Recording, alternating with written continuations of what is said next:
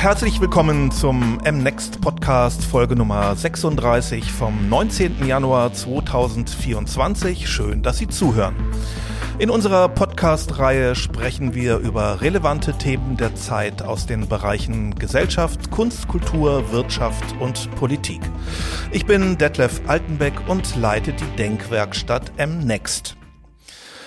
Auf die Frage, worum es heute geht, möchte ich mit einem Zitat des Philosophen und Fernsehmoderators Gerd Skobel antworten, der seine gleichnamige Gesprächsrunde auf Dreisat zum Thema Transgender, Leben im falschen Körper mit den Worten zusammenfasste, am Ende geht es im Kern weniger um Sexualität oder Identität, sondern um unsere Demokratie. Es geht im Kern um den Umgang mit der Vielfalt des Menschlichen und mit den Abweichungen vom Standard. Also um den Umgang mit Menschen, die, warum auch immer, nicht die Mehrheit bilden und dennoch einfach so sind, wie sie sind. Es ist leicht, sich darüber lustig zu machen, wenn man der Mehrheit angehört, also den Normen entspricht und von einer privilegierten Machtposition aus urteilen kann. Doch wie menschlich eine Gesellschaft am Ende wirklich ist, zeigt sich daran, wie freundlich und respektvoll sie selbst mit feinen Unterschieden umzugehen weiß und wie sie Menschen, die, warum auch immer, anders sind, gleich fair behandelt. Und genau das bedeutet es ja auch, kultiviert zu sein. Nicht einfach die Normen der Mehrheit zu kennen und sie zu erfüllen, sondern mit der Komplexität, dem gesamten Spektrum des Menschlichen umgehen zu können. Die Qualität einer Demokratie misst sich am Umgang mit Minderheiten. Und ja, natürlich, zunehmende Vielfalt macht Demokratie schwieriger und macht sie komplexer. Aber es gibt uns eben, wie Hannah Arendt, die Philosophin treffend sagte, nur im Plural, in Vielfalt. Einfalt zu predigen und zu fordern, ist in diesem Sinne nicht nur unkultiviert und dumm, sondern auch zerstörerisch. Ich freue mich auf das Gespräch mit meinem heutigen Gast Anastasia Bifang. Hallo Anastasia. Ja, hallo Detlef. Dankeschön. Ich freue mich auf das Gespräch. Du wurdest als Junge geboren. In deiner Geburtsurkunde wurde dir als Geschlecht männlich zugewiesen. Wie alt warst du, als dir zum ersten Mal bewusst wurde, dass du anders fühlst, transgender bist, also dass das Geschlecht, das dir bei deiner Geburt zugewiesen wurde, mit deiner Geschlechtsidentität nicht übereinstimmt?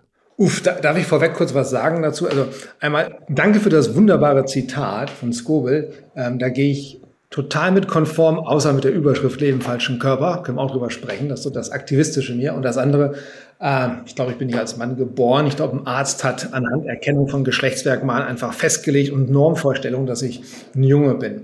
Ähm, mein Coming Out hatte ich 2015 mit bisschen über 40 und festgestellt, dass das mir zur Geburt zugewiesene Geschlecht nicht stimmig ist mit meinem inneren, mit meiner inneren Ge Gefühlswelt zu meinem Geschlecht, ich glaube, da war ich 16, 17.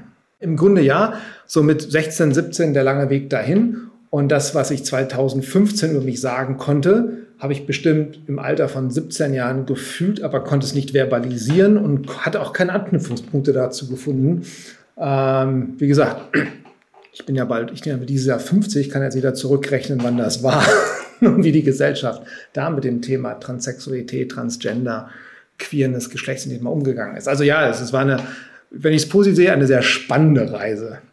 Und wie war das? Ist das zu privat gefragt mit 16? Wie bist du darauf gekommen oder was, was war da?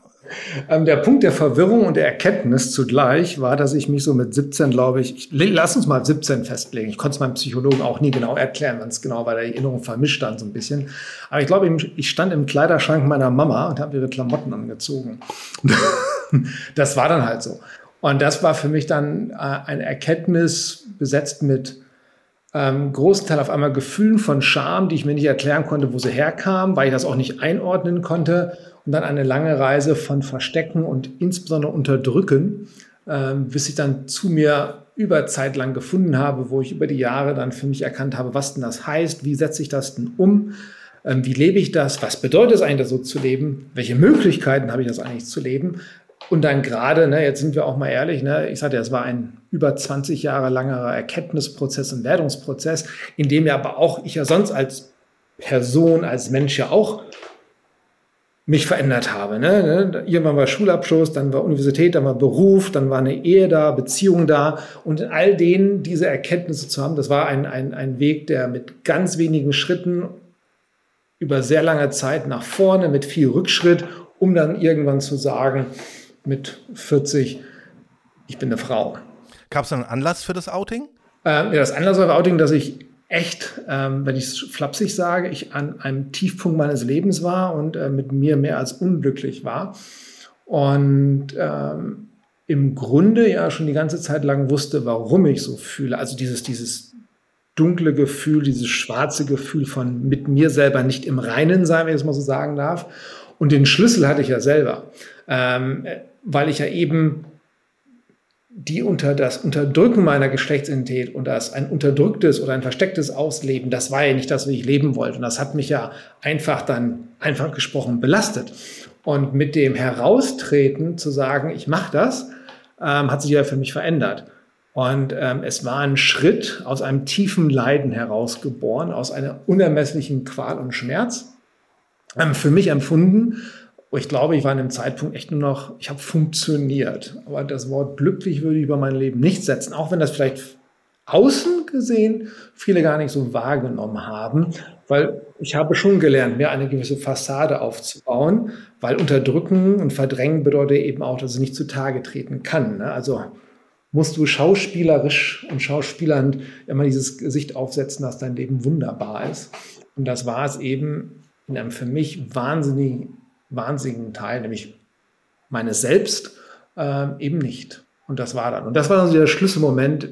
Und ich habe, ich will ja nicht vorgreifen, dann fragen, aber mit dem Coming Out, das war so ein Befreiungsschlag auf einmal im Sinne, wo ich, glaube ich, zum ersten Mal strahlend dann wieder durch die Welt gelaufen bin und ähm, diese Freude auch allen mitteilen wollte, auch wenn sie es nicht verstanden haben, wovon ich gerade rede. Aber das war, das war so, so ne, quasi der, der Erkenntnisurknall zu mir selbst auf einmal. Ne? Dieses wirklich äh, in, in einfachen Bildern gesprochen, ne? alle, alle Fesseln, die ich mir anerlegt habe, zu sprengen, zu sagen, das ist der Weg, den ich gehe. Ich weiß auch nicht, was auf mich zukommt, aber es kann nur besser sein als die Jahre davor. Die Akzeptanz der Gesellschaft gegenüber Transpersonen war in der Zeit deines Coming-outs gering. Wie hat dein privates Umfeld, haben Eltern, Familie, Freundes- und Bekanntenkreis auf dein Outing reagiert? Konnten sie es ahnen oder traf sie es unvorbereitet? Ich bin aber auf Menschen getroffen in meinem Umfeld, die mich unterstützt haben, die gesagt haben, offenen Armen, auch wenn sie nicht wussten, was das bedeutet, gesagt haben, wir sind soweit es geht, da oder wir bleiben auch da. Das ist ja erstmal ein wichtiger Punkt. Wir bleiben auch da. Ähm, meine Eltern waren das. Ich glaube, es war trotzdem ein Schock. Ähm, und es ist, für einige war es halt so ein, ein, ein, ein, ein Thema, was ich wirklich von ihnen weggehalten habe. Menschen, die auch sagen, oh, was ist denn das auf einmal? Natürlich gab es auch Menschen, die eng waren, die vertraut waren, die von meinem Ringen für mich selbst und meinem Leben, was ich versteckt habe, ja trotzdem wussten. Ne? Ich habe ja trotzdem in sozialen Sphären gelebt, habe das aber nur aus vielen Bereichen rausgehalten.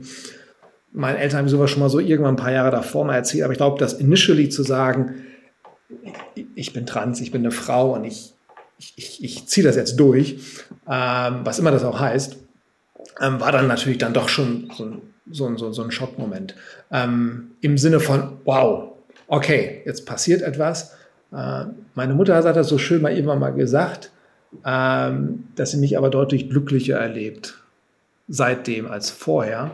Und ähm, das gibt vielleicht auch ein Bild davon ab, wie, obwohl ich so eine Fassade getragen habe, ne, wie, wie, wie die Liebe von Menschen, die da nah sind, eben dann diese Fassade dann doch durchdringen in der Wahrnehmung, auch wenn sie es nicht bezeichnen können, was denn gerade in mir vorging ne, oder was es dann wirklich konkret war. Und das war auch im beruflichen Umfeld, muss ich ganz ehrlich sagen. Also mit der Bundeswehr ähm, wo ich ja zu dem Zeitpunkt auch schon knapp, keine Ahnung, 21 Jahre im Dienst war, so im, im, im dienstlichen Umfeld, im direkten Umfeld mit Kameradinnen in meinem Referat, wo ich gearbeitet habe im Ministerium. Natürlich haben die mich unterstützt. Die wussten alle nicht, was passiert. Also unterstützt im Sinne von, wir stehen zu dir und ähm, wir gucken, dass der Weg, wie immer der auch sein wird, ähm, dann auch hier umsetzbar ist. Das klingt jetzt sehr technisch, aber da ist ja auch viel zu machen.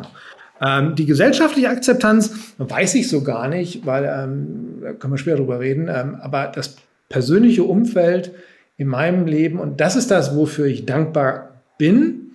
Ähm, ich glaube, das Negativste, was ich mal im Rahmen meines Coming Outs im ersten Monat hatte, war etwas so wie Neutralität. So, aha. Aber es war bei vielen Menschen auch sehr viel Sorge da drin, zu sagen im Sinne, wow, schön, dass du das machst, aber auch Sorge, wie der Weg ist, gerade in einer Gesellschaft, wie sie 2015 auch davor war, mit den Erfahrungen, die Menschen haben, gerade zu, zu Queerness, ähm, auch wenn sie nicht der Community angehören. Aber auch natürlich die Frage, wow, wie machst du denn das mit der Bundeswehr eigentlich? Ne? Ist ja jetzt vielleicht nicht so der queerfreundlichste Bereich, den wir da so kennen. In dem sehr sehenswerten Dokumentarfilm Ich bin Anastasia von Thomas Ladenburger, der 2019 in die Kinos kam, fand ich eine Szene eine von vielen Szenen sehr berührend. Da wurden deine Eltern gefragt, wie das war nach deinem Coming Out und die sagten beide, ja, das war gut für uns und schade, wir hätten uns gewünscht, dass sie es uns vorher gesagt hätte. Ja. Das hat mich sehr berührt, mit welcher Offenheit und mit welchem Verständnis sie nach vorne guckten und sagten, ja, schön so, wie es jetzt ist. Und der Satz ist mir übrigens auch sehr in Erinnerung geblieben und ich fokussiere auch mal sehr auf das Positive daran. Du hast auch den anderen Teil erwähnt, den, warum habe ich es Ihnen nicht früher gesagt? Ähm, da habe ich mein, da gebe ich Ihnen nur in Ansätzen meinen Eltern immer eine gute Antwort drauf im Sinne, wir können gerne drüber reden, aber ich glaube, die Antworten werden euch nicht gefallen. und ähm, um den Spannungsbogen nicht zusammen machen, das sind so die Punkte im Erleben eines Menschen. Ich habe gesagt, ich war 16, 17 ne? und ähm, ich liebe meine Eltern sehr und sie sind total unterstützend, aber sie wussten halt nicht, was in meinem Kopf vorgeht, als ich 17 war. Und ich hatte nicht das Gefühl, dass ich einen Raum habe, weil auch über Sexualität und Geschlecht und die Sachen auch nicht groß bei uns gesprochen worden ist. Und ich sage mal so allgemein, so ähm, wir wachsen ja alle auf und gerade wenn, wenn etwas dich bewegt, wo du das Gefühl hast, das hat keine Akzeptanz. Wir reden ja von den Jahren 1990, 91 und so. Und wie diskutiert wird, was du so aufnimmst, ähm, war so, war in meinem Aufwachsenerleben so, dass das auch nicht dann der Raum ist, wo ich das tiefste Urvertrauen hatte, das meinen Eltern zu sagen, weil ich da auch Angst hatte, wie sie reagieren würden, nicht im Vertrauen, dass sie mich in die Arme schließen würden, so im Sinne wie, meinetwegen über Homosexualität im Haushalt geredet wurde oder so anders sein. Und das fand ich dann immer sehr schwierig. Ähm, braucht doch keine Entschuldigung, aber es ist so, so eine Sache, wo du als, als heranwachsende Person ja sehr spitze Antennen hast. Die haben wir als queere Menschen sowieso sehr, gerade wenn wir noch nicht out sind im Sinne dessen, wo wir das Gefühl haben, weil die Leute fragen immer, ja, warum, warum hast du kein Coming Out? Warum redest du nicht mit Person A, B und C? Hast du ein riesen Umfeld? Naja, weil so ein Coming Out in vielen Punkten oder in vielen Zeiten immer noch ein Schritt so ins Ungewisse war. Und du musst den Schritt halt machen und das Gesagte, Gesprochene nimmst du ja nicht, kann ja nicht zurückgenommen werden. Das muss man ja mal vorstellen, wie viel Risiko dabei ist im Sinne von mit der Angst haben, was ist, wenn ich, da will ich nicht mal Ablehnung sagen, sondern einfach nur aus dem Unverständnis. Denn ähm, das ist mir auch im Coming Out, so auch im älteren, im, im weiteren Leben immer passiert. Manchmal kommt so die ganze Frage drauf, ja, wie, Wieso ist denn das so? Das, ich weiß auch nicht. Ne? Ich weiß nicht, warum ich trans bin. Ich weiß nicht, warum ich, als ich mit 16 meine sexuelle Orientierung entdeckt habe, die sehr breit ist, ne? ich heute wie so pansexuell nennen, ich wusste auch nicht, warum mich Geschlecht nie gestört hat, warum ich hingezogen sein kann zu ähm, weiblich gelesenen Personen und männlich gelesenen Personen. Ne? Das, das, das verstehe ich nicht. Wie jemand sagen könnte, ah, wie kann man denn nur zum Beispiel auf ein Geschlecht stehen, wenn ich das so sagen darf. Das ist so ein Gefühl hatte ich nicht. Und ähm, wie, wie vermittelst du das jemandem, wenn er fragt? Das kann ich nicht erklären. Ich kann nur sagen, es ist so. Und das ist ja auch dessen, die Vielfalt in unserer eigenen Wahrnehmung und was ich darauf hoffen kann und hoffen möchte in einer, in einer vielfältigen und annehmenden Gesellschaft ist, dass einfach Akzeptanz vorne ran steht. Nicht Toleranz, einfach, es ist so. Wir müssen uns nicht dafür erklären. Es sind Sachen, die passieren und ich sehe mich auch nicht abweichend der Norm. Ich sage immer, ich nehme dieses Wort immer sehr gerne und sage einfach, es ist halt nicht, was die alltägliche Erfahrung vieler Menschen ist. Und dann, dann ist es einfach der Schritt zur Akzeptanz ist nicht hinterfragen, die Selbstaussage des Individuums, des Menschen anzunehmen, auf Augen zu sagen, ja, das ändert ja für meine Lebensweise, auf der anderen Seite gar nichts. Und dann kommen wir auch sehr schnell zu dem, wenn Akzeptanz nämlich da ist, dann fällt auch die Wertschätzung füreinander aufgrund unserer Menschlichkeit und der wunderschönen Vielfalt darin, die ja mehr ist als, als zum Beispiel das queere Spektrum hat, dann glaube ich auch viel einfacher. Und ähm, das wäre schön, wenn wir dieses, so diesen, diesen Geistesansatz einfach mal erlernen würden. Aber das tun wir ja nicht zum Thema Geschlechtsidentität, geschlechtliches Selbsterleben, das zentral ist für die Definition des eigenen Geschlechts. Ich frage mich, was heißt eigentlich Mann und Frau sein, sich als Mann und Frau zu fühlen? Welche Bedeutung hat dabei das biologische Geschlecht? Haben körperliche Merkmale primäre und sekundäre Geschlechtsorgane? Inwieweit ist das soziale Geschlecht nur eine soziale Konstruktion auf Basis von Erwartungen, Geschlechterklischees und Rollenzuweisungen einer normativen Gesellschaft? Woran machst du das fest, wenn du sagst, dass du dich als Frau fühlst? Ja, ähm, schwierig. Da, da habe ich mir über 20 Jahre rumgeschlagen. Ne? Ähm, du drückst das so wahnsinnig gewählt aus. Oh Gott, jetzt bin ich als Aktivistin verloren. ähm, Du hast ja schon sehr viele Punkte gemacht. Ich, ich, ich meine, erstmal wäre zu erkennen, zu sagen, also hätte ich erstmal das gerne gewusst, was ich heute allen so erkläre. So zwischen, es gibt ein biologisches Geschlecht, was übrigens nicht binär ist, ne? es gibt ein soziales Geschlecht, es gibt einen Geschlechtsausdruck. Und ähm, es gibt natürlich auch dann, ne, weil das ja auch dann zu Geschlechtlichkeit und zu Menschlichkeit, zum eigenen Sein dazu gehört, auch die Sexualorientierung. So, und, und hätte ich diese schon mal so gewusst, dass es eben nicht starr ist, sondern alles ein wunderbares Spektrum, ich glaube, das wäre schon einfacher gewesen.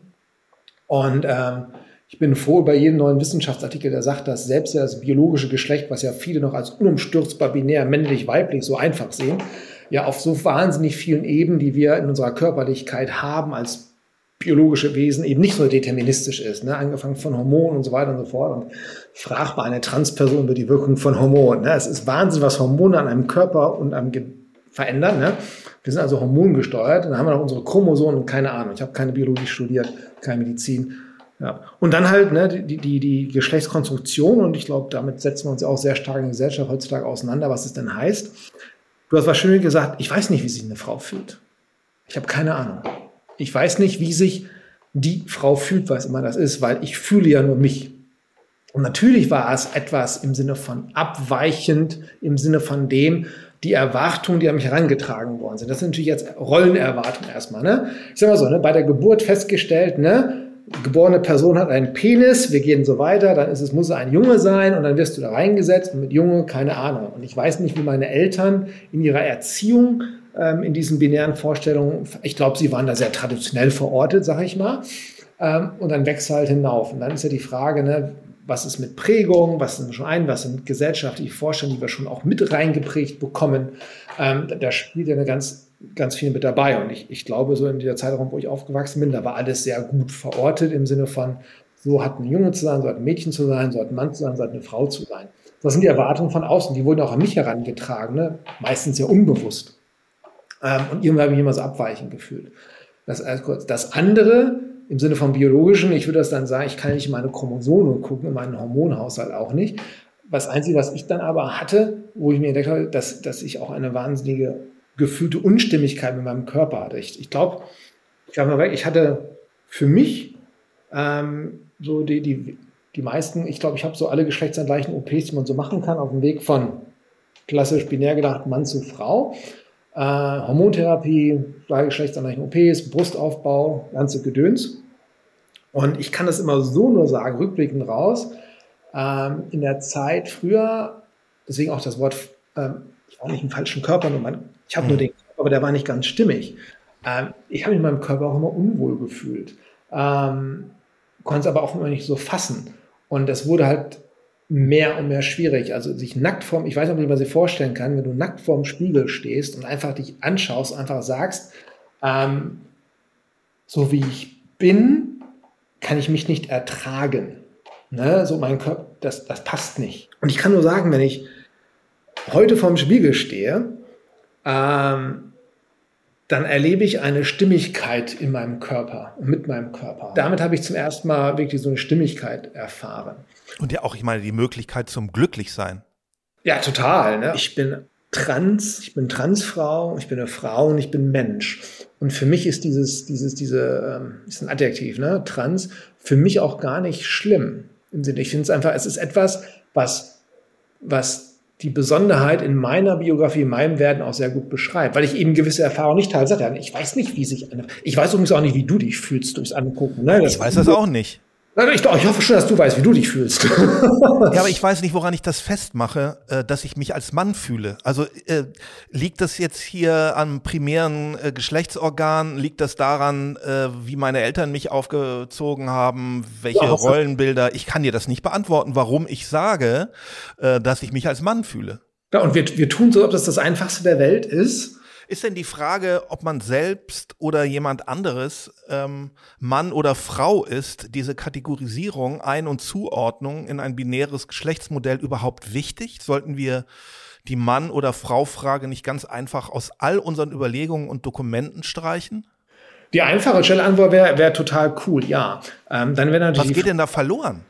Ähm, oder was ginge denn dann verloren? Ich glaube, wenn wir eine gerechte Gesellschaft hätten, wo wir die Vielfalt als, als hohen Wert und die Menschlichkeit als höchsten Wert annehmen und dann darunter die Gleichheit und Gleichberechtigung sehen, dann wäre alles kein Problem.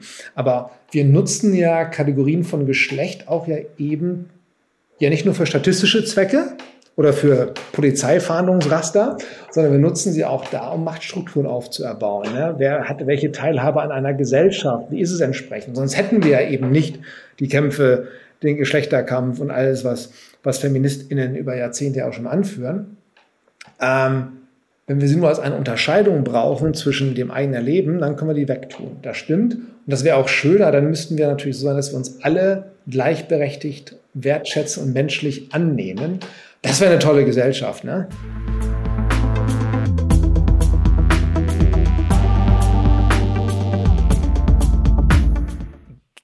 gerne würde ich mit dir jetzt zur Bundeswehr wechseln, äh, zum Thema.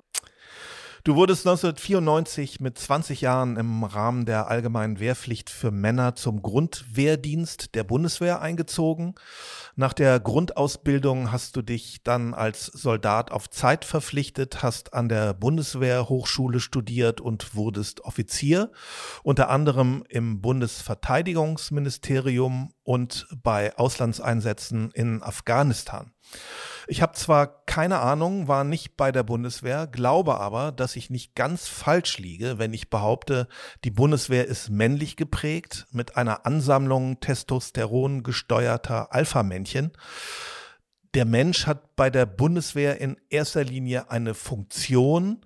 Man trägt Uniform, alle sehen gleich aus, marschieren im Gleichschritt und sprechen unisono im Chor. Individualität und Vielfalt spielen bei der Bundeswehr keine Rolle oder sind zumindest nicht offensichtlich.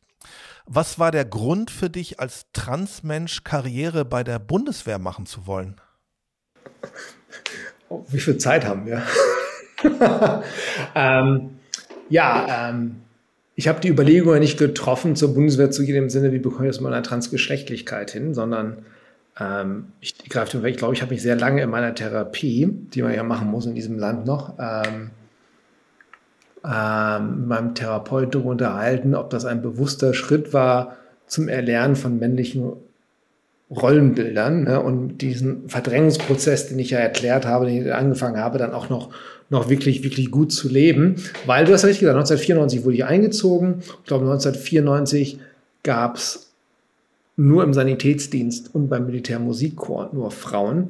Die Streitkraft haben sie erst 2001 geöffnet. Deswegen ist die Aussage, die du gesagt hast, die teile ich so auf jeden Fall. Sie war damals und sie ist mehrheitlich immer noch ein männlicher, eine, eine durch Männer geführte Institution, wo eine weibliche Perspektive noch nicht den Raum bekommen hat, wie sie haben, müsste seitdem 20 Jahren Frauen allen Laufbahnen der Streitkräfte dienen. Und das können wir, dürfen wir nicht nur an Prozenten festmachen. Ich glaube, 13 Prozent uniformiert Frauen, oder 14 Prozent Anteil ist es ja nach, dem, nach 20 Jahren jetzt. Finde ich übrigens nicht wirklich viel. Und ähm, Testosteron gesteuert, ja, stimme ich auch zu. Ne? Ich weiß, wie das 1994 war.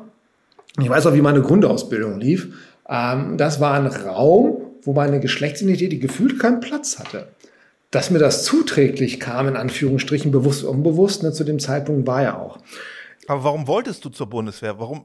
Also ich, die einfache Ausrede wäre zu sagen, ich bin eingezogen worden, ne? Und ich wollte, ich wollte Jet fliegen.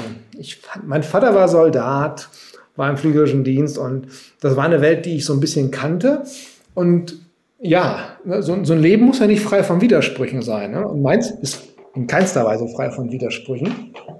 Ähm, und wie gesagt, und das hat bestimmt auch einem Knauert nicht einfach gemacht, weil da habe ich auch gelernt, ähm, in Zeiten meiner Offizierausbildung, in Zeiten des Studiums und so fort, auch wenn ich mir die Geschichte der Bundeswehr jetzt auch total bewusst angucke, ähm, Umgang mit Queeren oder damals mit homosexuellen Soldatinnen, da gab es mich auch nicht. Und das kann ich daran auch ganz gut festmachen, dass als ich mein Coming Out 2015 hatte, und ich bin ja nicht die erste transgeschlechtliche Person in Streitkräften, in keinster Weise, es gab viele vor mir, aber ich hatte halt das Gefühl, dass ich es war, im Sinne von, weil es war für alle neu, du hast dazu nichts gefunden.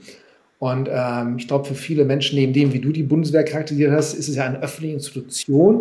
Und ich glaube, die meisten Menschen werden nicht überrascht sein, wenn ich sage, die ist sehr formalisiert. Da sind klare Strukturen, Hierarchien. Es gibt sehr viele Regelungen und Vorschriften und so weiter und so fort. Da ist alles klar geregelt, ne? bis hin ne, zum Abstand beim Marschieren. Nur mit Trans war da nichts zu finden. Ne? Also es gab es halt nicht. Das Einzige, was du mal so ein bisschen gefunden hattest, war ähm, Geschlechtsdysphorie in so einer Sanitätsvorschrift, wo drin stand, ne, kann die Fähigkeit zum Leben in der Gemeinschaft ähm, beeinträchtigen. Und wenn das so wäre, dann bist du nicht mehr dienstfähig. Sprach also nicht für Akzeptanz von Transgeschlechtlichkeit, weil dieses Krankheitsbild dann auch wieder im Vordergrund steht. Ähm, und insofern passt das nur in Erkenntnis des Widerspruchs zusammen, dass ich ein, ein, ein, ein Febel hatte für Militär im Sinne von, was ich da machen kann, und dann eine Institution kennengelernt hatte, wo ich unbenommen meiner Identität einfach sehr viel Verwirklichung in dem, was ich gemacht habe, finde. Denn den anderen Teil, den du gesagt hast, ich habe es ja nicht im Kopf, teile ich so ganz nicht. Ja, das die Perz also an der, an der äußeren Perzeption kann die Bundeswehr noch ganz viel arbeiten, bin ich mir ziemlich sicher. Das würde ich als, als, als sagen, das tut sie auch viel. Gerade auch, sie geht ja auch sehr hinaus, jetzt gerade mit Vielfaltsmanagement, so einfach, was ich alles sehr unterstütze. Auch das unterstützen wir bei Queer BW, auch sehr stark und arbeiten ja auch zusammen. Ähm, das hast du nach, nach 20 Jahren bei der Bundeswehr quasi in der Blütezeit äh, deiner Laufbahn dich geoutet. Wie, wie genau, ist ja, denn die Reaktion gewesen? Ja, die war, die war positiv im Sinne von meinen direkt, ich wurde unterstützt, das passt halt.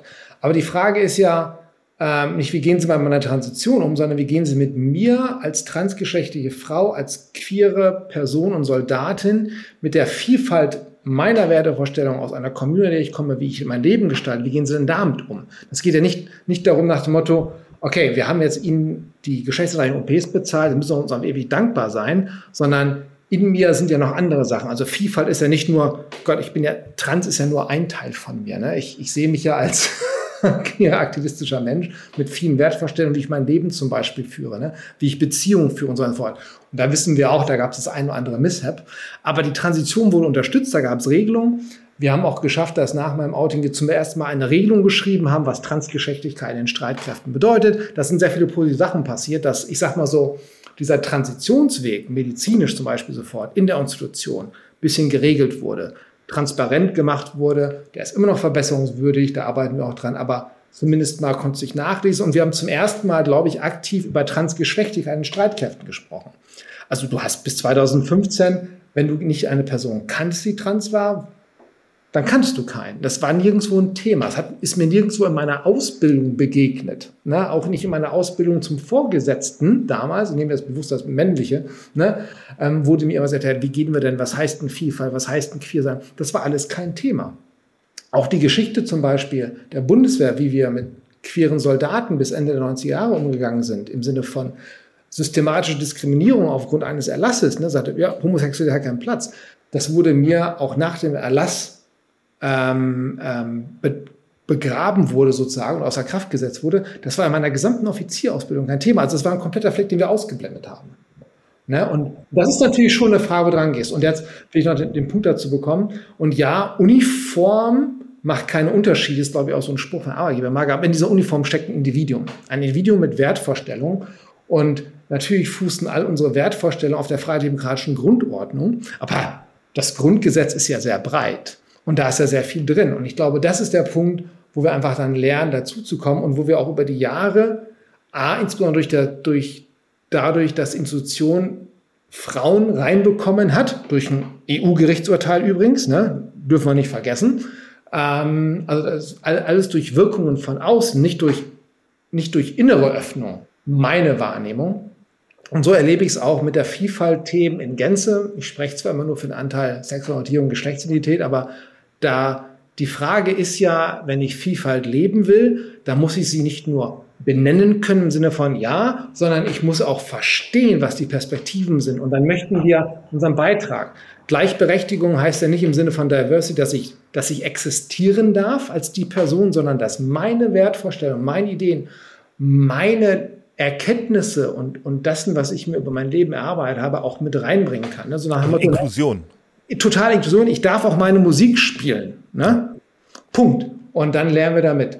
Und, und da müssen wir noch hingehen. Und nur weil wir alle Uniform tragen, sind wir alles Individuen. Zwei Jahre nach deinem Outing bist du dann nach der rechtlichen und medizinischen Geschlechtsangleichung als Frau Oberstleutnant der Luftwaffe vor deine Truppe getreten.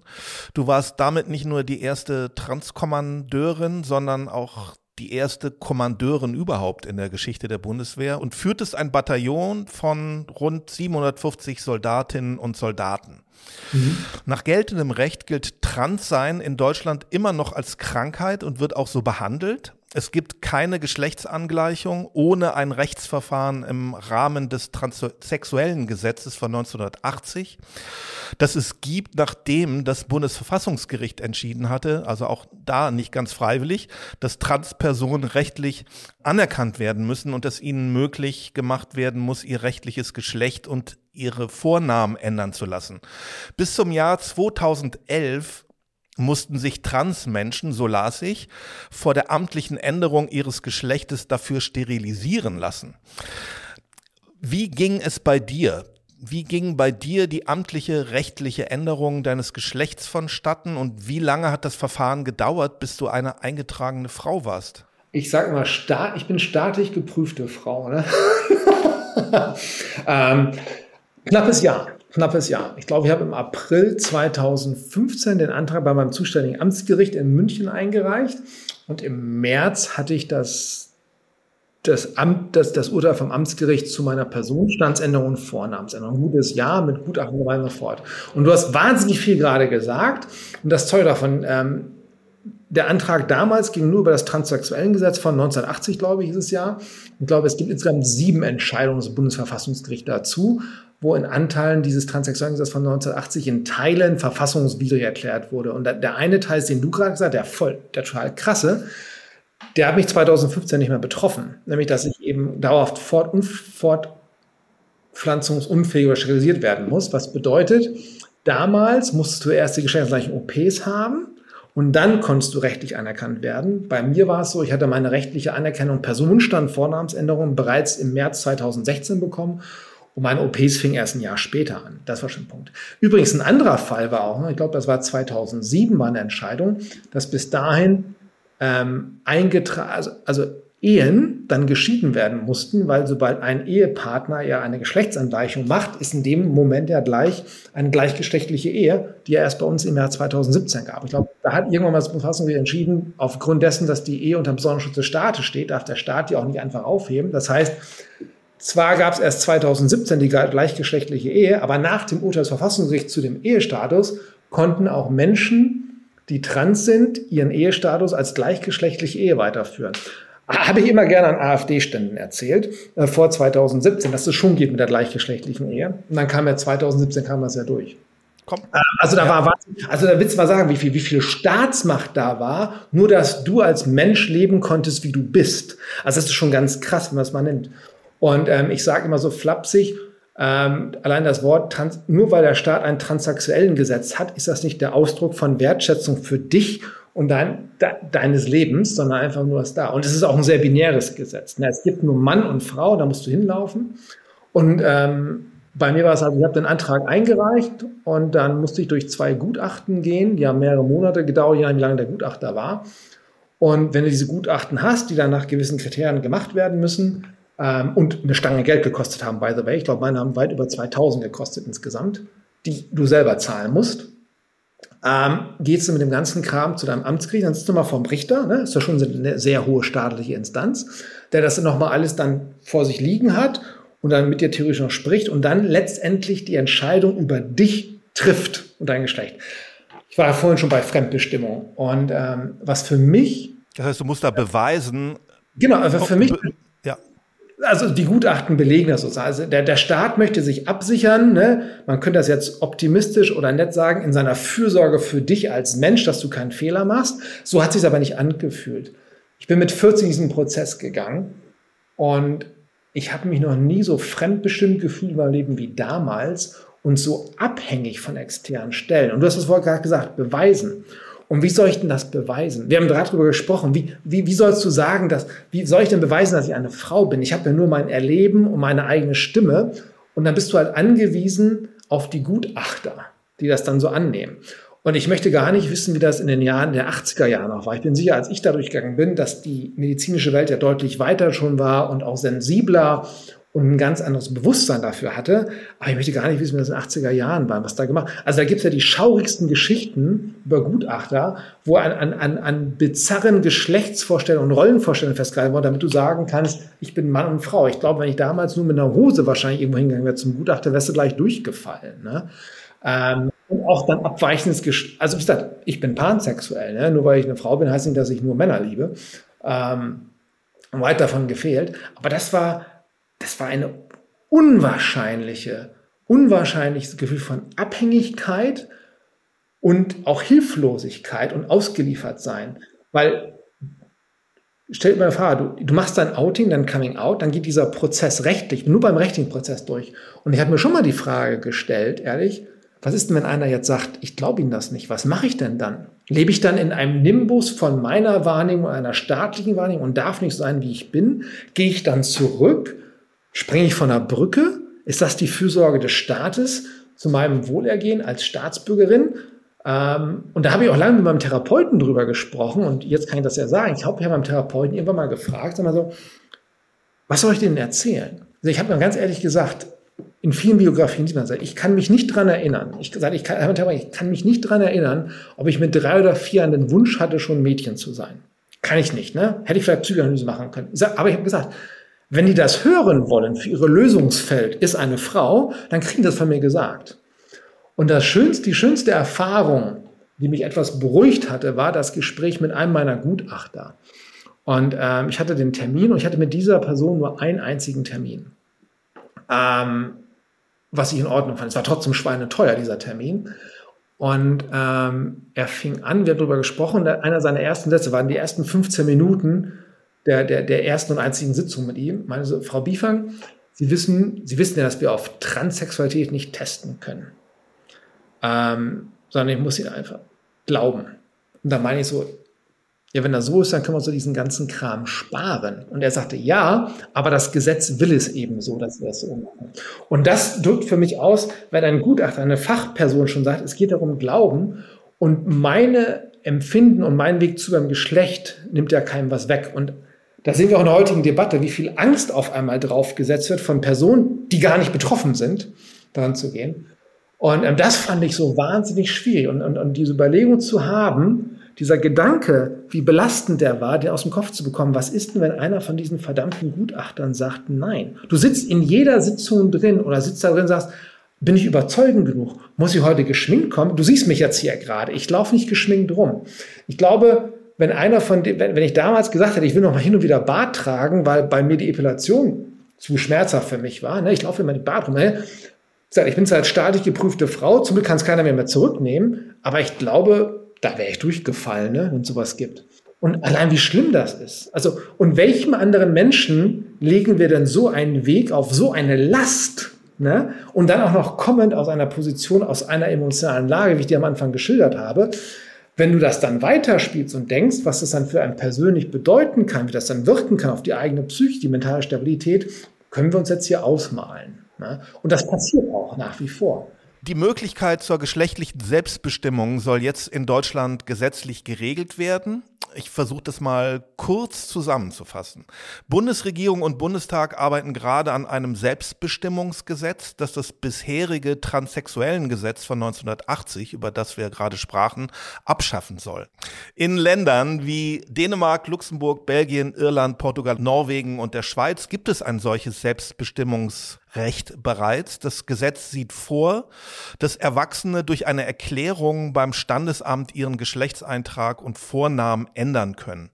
Für Kinder bis 14 Jahren können die Sorgeberechtigten die Änderung beantragen. Ab 14 Jahren können Jugendliche dies selbst tun, jedoch mit Zustimmung der Sorgeberechtigten und durch eine Gerichtsentscheidung bei fehlender Zustimmung. Alle Parteien im Deutschen Bundestag, bis auf die CDU, CSU und die AfD, sind für ein solches Selbstbestimmungsgesetz. Der CDU-Vorsitzende Friedrich Merz warnt vor einem verantwortungslosen Umgang mit dem eigenen Geschlechtseintrag und fordert deutliche Hürden bei Geschlechtsanpassungen. Es gebe einen staatlichen Schutzauftrag, insbesondere für Kinder und Jugendliche. Möglich sei, so Merz, dass diese meinten, mit einer Geschlechtsanpassung, Zitat, alle Probleme ihrer Welt lösen zu können. Es dürfe nicht in der Beliebigkeit von Eltern und Kindern sowie möglicherweise Gerichten liegen, das einfach, auch wieder Zitat, das einfach mal ebenso neu zu entscheiden und dies möglicherweise fast jedes Jahr. Das Geschlecht sei nicht ein rein soziales Konstrukt, so Merz, und es sei nicht beliebig und frei wählbar. Was entgegnest du ihm, Kritikern und Gegnern des Selbstbestimmungsrechts? Ah.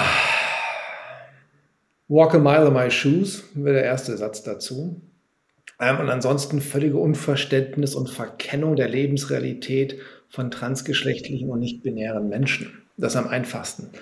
Ähm, und ich weiß nicht, woher der Herr Merz und alle anderen diese Sachen folgen, entsprechend diese Angst davor haben. Und jetzt kommt der andere Punkt, eine völlige Verkennung der Realität, was dieses Gesetz grundsätzlich erst nur für Auswirkungen hat weil hier werden immer zwei Sachen gleich miteinander zusammengemuddelt, genau wie beim transsexuellen Gesetz wird das Selbstbestimmungsgesetz immer nur den Person personenstandsrechtlichen Bereich betreffen. Das heißt, dass in der Geschlechtsangleichung der medizinischen wird es nach wie vor die medizinischen Leitlinien geben, die Diagnostiken, die Indikationen. Ähm, das heißt, ich hatte ja vorhin den Gutachten gesprochen, die ich hatte. Die waren alle nur für die personenstandsrechtliche Sache. Ich brauchte für jeden anderen Schritt eine medizinische Indikation von Expertinnen aus dem, aus dem Wissen, Medizinalwissenschaft, sexualmedizinischen, therapeutischen Bereich. Das heißt, selbst wenn der Herr Merz Angst hat, dass Menschen jedes Jahr aus irgendeinem unerfindlichen Grund ihr Geschlecht rechtlich, personenstandsrechtlich ändern, dann ändert sich an deren Körperlichkeit noch gar nichts. Weil selbst für eine Hormontherapie du nach den aktuellen Leitlinien, wissenschaftlich evidenzbasiert, immer noch eine Indikation dafür brauchst. So, das ist der erste Punkt. Und das andere ist, ich finde es absurd in der Art und Weise, wie in diesem Fall von Herrn Merz, das glaube ich, das war es ja, die Selbstbestimmung des Menschen über das eigene Sein niedergestellt wird oder unter das ein wie auch immer geartetes Fürsorgebedürfnis des Staates. Ich diene diesem Staat sehr gerne, aber ich glaube, wir sollten unseren Bürgerinnen schon mehr als, also sehr viel Freiheit und eigentlich die absolute Freiheit über die Selbstbestimmung ihrer selbst ähm, in die Hand legen und ihnen nur Möglichkeit geben als Staat im Sinne der Fürsorge, im Sinne von Beratungsangeboten, wenn sie diese als erforderlich sehen für sich selbst. Und da wäre das der mal Einstieg. Und ansonsten, wie gesagt, er soll sich mal bitte mit Menschen unterhalten, die diesen Weg gegangen sind. Allein aus den Schilderungen, die ich dir gegeben habe, ich kenne keinen Menschen, der einfach mal heute so sagt, ich möchte mich einer Geschlechtsangleichung unterziehen. Ähm, selbst wenn du die Erkenntnis früh hast, und ich hätte sie gerne, vielleicht wäre ich mir ein bisschen gerne weitergegeben, hätte es dann schon mit 18, 19 gemacht, ne? dann, dann wäre das super gewesen. Aber das ist ja eben kein losgelöster Prozess. Ähm, und da wird mit sehr viel mit Angst, es wird sehr schnell auf die, auf die, auf die Personengruppe unter 18 gesetzt. Und auch da kann ich sagen, wenn man sich da mal in Deutschland insbesondere mit, mit, mit dem medizinischen Personal unterhält und auch Eltern, die Kinder haben, die trans sind, auch unter 14, mit wie viel Fürsorge und Angst im Sinne für ihr Kind Unwohlsein in so eine, in, in so einen Schritt reingehen und sich beraten lassen. Ich möchte gar nicht die Entscheidung von Eltern abnehmen oder da drin sein. Dass ich sowas nicht treffen muss. Aber ich denke, dass wir in einem aufgeklärten Staat mit entsprechender möglichen Beratungsangeboten auf freiwilligen Möglichkeiten und der therapeutischen Diagnostik, die wir schon haben, sehr gute Erkenntnis haben und auch Menschen auf ihrem Weg helfen. Wir müssen halt nur erkennen, lassen, dass wir diesen Zugang dazu gestalten. Und dann, glaube ich, ist es auch kein Problem, dass jemand mit zwölf entsprechend anfängt. Und auch Ärzte werden ja nicht einfach Hormone verorten. Also auch das, auch das, und auch dieser Anteil ist ja auch nur immer für die Person standsrechtlich. Das heißt, es ändert sich und du kannst ja mal in deinen ganzen Ausweisdokumenten gucken, wo noch dein Geschlechtsmerkmal drin steht, ob es im Reisepass.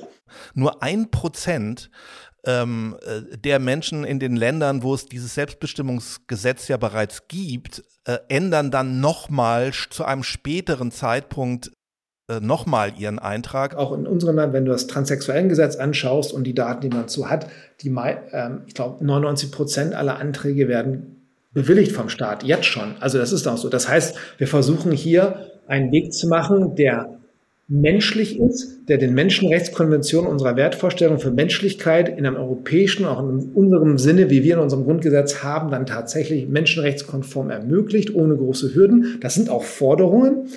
Und daneben gibt es die medizinische Seite, wo es auch Diagnostik und evidenzbasierte Standards gibt. Also die Gefahren, die hochgehoben werden, die sind einfach, die, die sind einfach aus meiner Überzeugung aus der Luft gegriffen. Sie sind nicht irgendwo nachweislich. Sie erfinden gerade nur sehr viel Widerhall in politischen äh, Machtkämpfen und Strukturen, ähm, die, glaube ich, zu anderen Zwecken dienen, als für trans- und nicht-binäre Menschen da zu sein. Und das ist einfach traurig.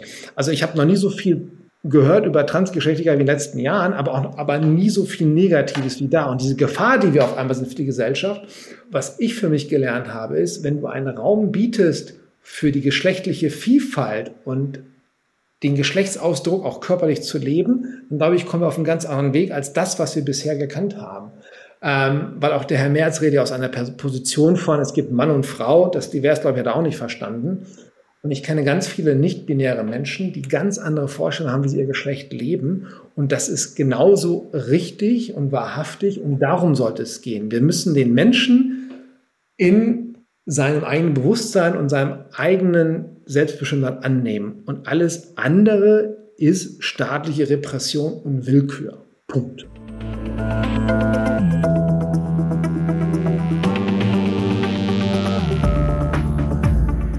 Themen Diversität und Inklusion spielen in Wirtschaft, Politik und Gesellschaft eine immer größere Rolle und werden als große Herausforderung begriffen. In einer alternden Gesellschaft, in der alle gebraucht werden, ist Diversität für die Wirtschaft kein Modethema, sondern ein Mehrwert und zwingend erforderlich.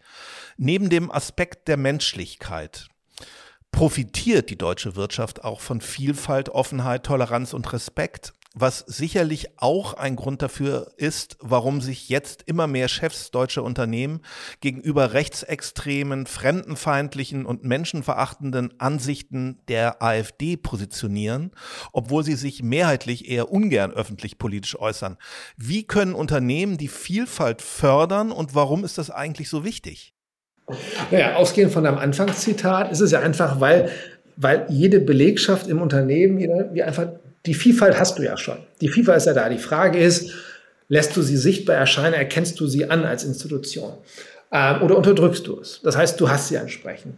Und ähm, ich glaube, du hast es ja an, angerissen, auch es gibt so viele, und ich mag eigentlich nicht von dem personalwirtschaftlichen Bereich oder von dem wirtschaftlichen Bereich argumentieren, weil mir reicht eigentlich die Menschlichkeit als Argumentationskriterium. Zu sagen, ist es einfach, wer sich, wer, wer sich selbst sein kann, sich entfalten kann, der ist einfach stimmig mit sich selbst im Rein und wahrscheinlich auch dann in einem wirtschaftlichen Kontext auch produktiver. Ne? Ich, ich bin ja angstfrei da. Und wir sollten, für mich ist Vielfalt der Ansatz eben nicht eines HR-Instruments, sondern einen werteorientierten Ansatz dafür, wie wir miteinander umgehen und leben, das zu erkennen. Und dann habe ich einen weiteren Benefit dazu. Ne? Das läuft super, mein Team ist da. Und natürlich sind sie kreativer, weil wenn ich nichts verstecken muss, wer ich bin, wenn ich, also, also die, die Konformität und ich glaube, die Einheitlichkeit hat noch nicht die Gesellschaft zum Fortschritt gebracht, ne? sondern eher dann, dann wird es verwaltet und verharrt dann. Ne? Das kreative Potenzial in uns, das bringt uns nach vorne in allen Bereichen, im wirtschaftlichen, im kulturellen, im sozialen, in allen Bezügen, die wir sind. Und, und das, das treibe ich damit, das ist ja da. Und ich bin so froh um Gen Z, wenn ich mir die anhöre und was die von sich geben, weil ich glaube, die werden das einfach aktiv einfordern, weil sie einfach in so vielen Aspekten eine ganz andere Wahrnehmung von sich selbst haben und von ihrer Umwelt, vom sozialen Umfeld und vom Miteinander, was das bedeutet. Da hoffe ich mal drauf, ähm, dass wir dann auch ein sehr starkes Um, dass wir einfach gefordert werden, als Ältere zu sagen, wir müssen die einfach annehmen, sonst, wenn wir die verlieren, verlieren die Institution ja, kein anderer. Und, und da baue ich einfach drauf. Deswegen, das ist der way to go. Ähm, und ich bin auch froh über Unternehmen, die wahrhaftig und glaubhaft sich auch an Pride Days beteiligen, das nach außen zeigen und das rauskehren und sagen, weil sie sich einfach dem bewusst und tatsächlich geöffnet haben, ohne andere Agenda oder einfach nur, weil es gerade in ist, ne, auch zum Beispiel queere Menschen oder jetzt Vielfalt in der Gänze dann zu nehmen. Und warum sollten wir auf Menschen verzichten? Und Vielfalt ist ja eben, ne, in dieser Absurden ja eben, ist ja ist ja sehr viel, sind ja sehr viele Dimensionen, die wir betrachten können. Und ähm, da geht kein Weg dran vorbei, weil auf das Zitat, Vielfalt ist Menschlichkeit und der Ausdruck des Umgangs damit ist dann auch der Ausdruck unserer Demokratie und wie wir mit im Menschsein miteinander umgehen. Und Punkt. Du bist Führungskraft bei der Bundeswehr, die mit Kommandos nach dem Prinzip Befehl und Gehorsam funktioniert was heute allgemein im Sinne von New Work nicht mehr als zeitgemäßer Führungsstil gilt. Wenn man Mitarbeitende von dir heute fragen würde, wie du als Führungskraft bist, was dich ausmacht, was würden die meisten über dich sagen? Ich weiß nicht, was die meisten sagen würden. Mir hat mal einer meiner Feldwebel gesagt, zum Ende meiner Dienstzeit, als ich einen Storge aus Bataillon gegeben habe, er hat mich mal als die menschlichste Kommandeurin bezeichnet, die an seiner ganzen Dienstzeit von 20 Jahren begegnet ist. Ähm, das fand ich, hat mich zu Tränen gerührt, ähm, weil mein Verständnis von Führung ist auch Menschlichkeit, Augenhöhe. Ähm, auch da sind wir so ein Bild. Natürlich haben wir Befehl und Gehorsam, wir sind in Hierarchie, das ist es, aber Befehl und Gehorsam haben einen Zweck in der Daseinsberechtigung von Streitkräfte in Extremis. Ähm, so führe ich nicht. Ähm, ich führe mit vertrauensbildenden Maßnahmen, mit auf Augenhöhe annehmen, Perspektiven reinnehmen und ein Vertrauen ein, ein, ein, ein, ein, ein Raum für Vertrauen schaffen, um dann, wenn ich mein Extremes sein muss, Befehl und Gehorsam einfach auch funktioniert, weil mir meine Menschen, die mir anvertraut sind, in der Weise auch einfach vertrauen. Das ist es dann. Und ja, dazu gehört es, sich auch jedem anzuhören. Ne? Da ist dann, wir sind eine Organisation, die Dienstgrade und Strukturen, Hierarchien auf den Schultern trägt. Die sehen wir auch alle und ich versuche die einfach in der Begegnung, in der Arbeit nicht so sichtbar in den Vordergrund zu stellen. Ich sage immer gerne, ich kenne meinen Dienstgrad selber, steht auf meinen Schultern, kenne ich lang genug. Fangen wir einfach mal an. Und ähm, deswegen glaube ich, hat das mich gut charakterisiert, das eine Zitat, was ich gegeben hatte, weil irgendwelche archaischen Vorstellungen von guter Führung, Durchsetzungskraft und Härte bringt einfach nichts, haben früher nichts gebracht. Das sind, glaube ich, überholte Bilder von Führung. In dem Dokumentarfilm Ich bin Anastasia, von dem wir schon sprachen, sagt deine damalige engste Mitarbeiterin, den Satz, den sie von dir besonders liebe, sei, ich zitiere, Kommen Sie mir nicht mit Problemen, zeigen Sie mir einen Lösungsweg und ich werde dann darüber nachdenken, ob ich diesen Weg mit Ihnen gehe. Zitat Ende. Ist das ein Führungsprinzip von dir? Ja, auf jeden Fall. Es das heißt nicht, dass ich Probleme negiere. Wir dürfen auch Probleme ansprechen. Aber was ich immer meine Mitarbeiter habe, natürlich war ich immer für die schweren Entscheidungen zuständig, logisch. Aber ich weiß ja auch nicht alles. Und für mich war der Ausdruck darin, wir alle haben Möglichkeiten, Lösungen zu finden und zu gestalten im Dienstalltag. Ich habe auch, glaube ich, mal gesagt, ähm, was, was dieses Bataillon damals ausgemacht hat, war einfach, das, das verhandeln wir jeden Tag aufs Neue. Das macht uns ja alle aus. Führen heißt ja nur, führen ist etwas zu dürfen ist ja ein Privileg, ähm, kann mir auch jederzeit weggenommen werden. Oder wenn, wenn ich das Vertrauen meiner Untergebenen verliere, dann komme ich mit Führung auch nicht weit. Und was das für mich bedeutet, ist einfach, dass wir gemeinsam etwas machen und auch einfach deutlich zeigt, auch wenn ich hierarchisch an der Spitze stehe in so einem ne, Gliederungsbild, dann habe ich nicht die Antworten auf alle Fragen.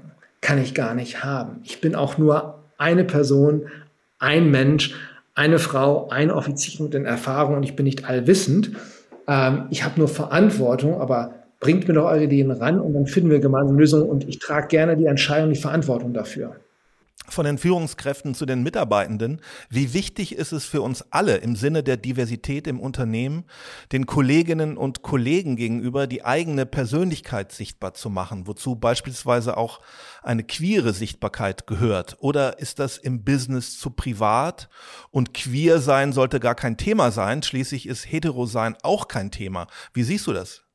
Naja, das mit dem Hetero-Sein ist ja kein Thema. Ja jedes Mal, wenn ich auf die Bilder der, der Ehepartnerinnen auf den Schreibtischen meiner Soldaten oder mal von Kameradinnen schaue. Ähm, also Heterosexualität umgibt mich täglich in meinem Arbeitsumfeld und wird auch viel darüber gesprochen, halt nur nicht so bewusst wahrgenommen, weil es die alltägliche Lebensform ist.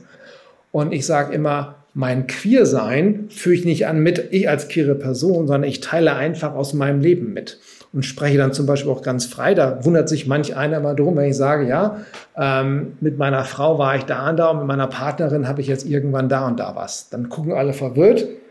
Dann ist nicht die dieselben Person. Das eine ist meine Ehefrau, das andere ist eine Partnerin.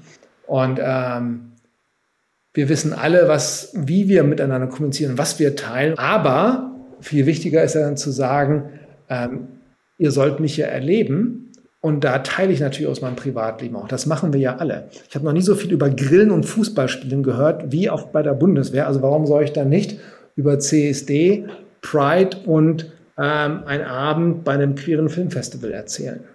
Du sagst, du seist ein optimistischer Mensch mit Blick auf die derzeitigen Bedrohungen für die Demokratien, auf den weltweit zunehmenden Nationalismus, Rechtsextremismus und Antisemitismus, mit Blick auf das Erstarken der AfD und eine schweigende, anscheinend gleichgültige Mehrheit in der Mitte unserer Gesellschaft.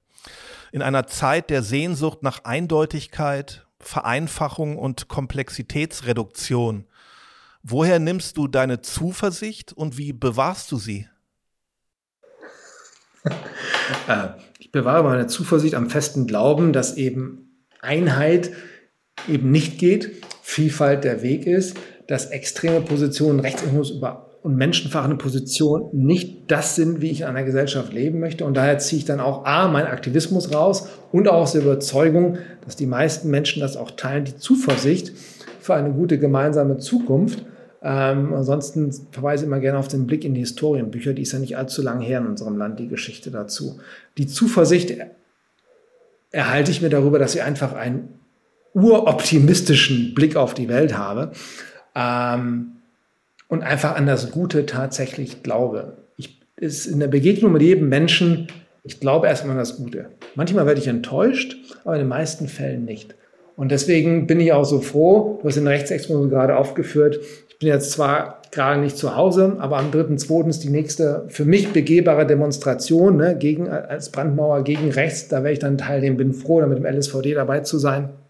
Und ich bin auch froh über die vielen Zehntausend von Menschen, die in Städten Deutschland einfach jetzt ne, mit den Füßen äh, für die Demokratie und für unsere Werte einstehen. Und deswegen bin ich zuversichtlich. Sagt Anastasia Bifang, danke für das Gespräch.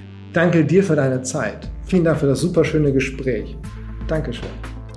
Ich hoffe, wir konnten Sie zum Mitdenken anregen und Ihre Erkenntnisse vermehren. Wir freuen uns auf Kritik, Anregungen, Kommentare und Likes auf den üblichen Plattformen und auf unserer Homepage mnextmarbit.com. Danke fürs Zuhören. Bis zum nächsten Mal.